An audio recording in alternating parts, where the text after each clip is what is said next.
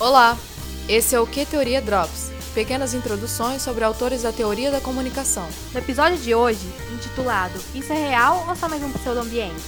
Falaremos do livro Opinião Pública, de Walter Lippmann, que foi publicado originalmente em 1922 e é considerado um clássico para os estudos da comunicação. Nesse episódio abordaremos a primeira parte do livro, sua introdução intitulada O Mundo Exterior e as Imagens em Nossas Mentes.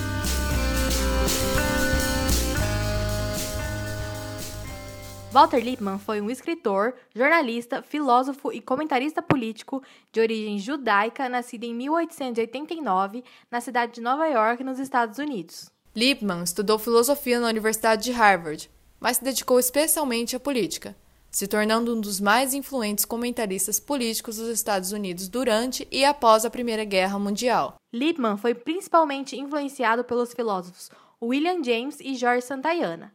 Já o interesse do autor pela política surgiu em sua juventude, tendo fundado seu próprio jornal aos 28 anos e escrito o livro que comentaremos hoje aos 33. Por ter trabalhado na editoria dos principais jornais do país durante a Primeira Guerra, Lippmann viu de perto a influência que a narrativa da mídia exerceu sobre a opinião pública, o que o fez dedicar seu trabalho e suas principais obras a uma análise da relação entre liberdade, mídia e democracia.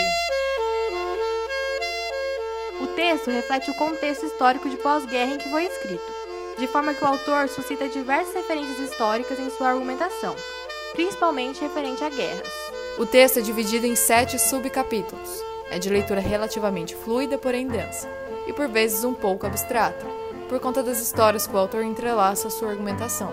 A ideia central que Lippmann deseja passar é que o comportamento humano é resultado não do mundo real natural, mas de um mundo fictício particular, que o autor chama de pseudo-ambiente. É como se cada pessoa, ao ter contato com um fenômeno da vida real, principalmente os fenômenos políticos, entendesse de seu próprio modo e internalizasse aquilo como verdade.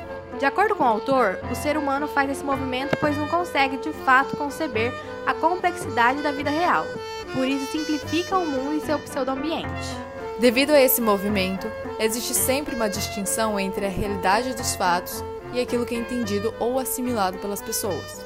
Ainda de acordo com Lippmann, esse mundo ficcional é formado por imagens e símbolos fornecidos pela mídia, que acabam determinando as opiniões e afetos coletivos, resultando numa distorção da opinião pública. Ele elabora o que considera os principais fatores que limitam o acesso aos fatos, sendo eles as limitações do contato social, as censuras artificiais, a falta de tempo para se preocupar com assuntos políticos, a distorção que se faz na mídia para resumir assuntos complexos em mensagens curtas, a limitação do vocabulário para expressar coisas complexas e um temor por parte das pessoas de que determinados assuntos ameacem a vida humana.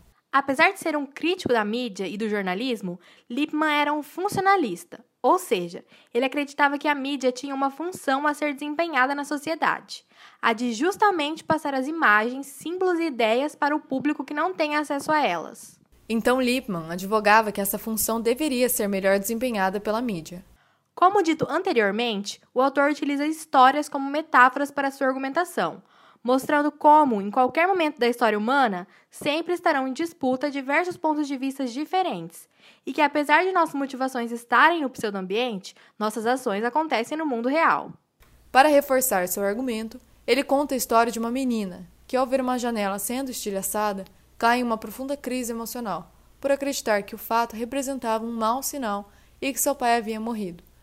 Acontece que no pseudo-ambiente daquela garota, seu pai realmente havia falecido, e por isso ela reagira de tal forma.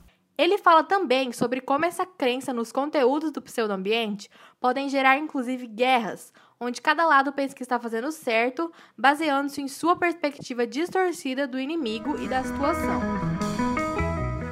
Sem desconsiderar a relevância do pensamento de Lippmann e o contexto histórico em que a obra foi produzida, é possível contrapor as ideias do autor com algumas perspectivas que veem a comunicação de maneira mais relacional. Podemos citar aqui o pesquisador da corrente latino-americana, Guilhermo Orozco Gomes, crítico da visão positivista de que a mídia determina as opiniões e comportamentos do público. Para Gomes, existem inúmeros fatores que mediam a relação entre os indivíduos e os veículos de comunicação, como, por exemplo, a mediação cognitiva e estrutural, a situacional e institucional, de referência e cultural. É uma outra maneira de explicar o porquê cada pessoa parece viver em uma realidade diferente, como Lippmann teoriza. Em um breve resumo, é isso que a primeira parte do livro Opinião Pública aborda.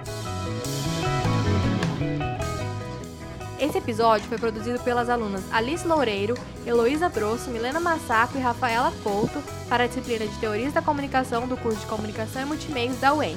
Hoje ficamos por aqui. Até mais! Música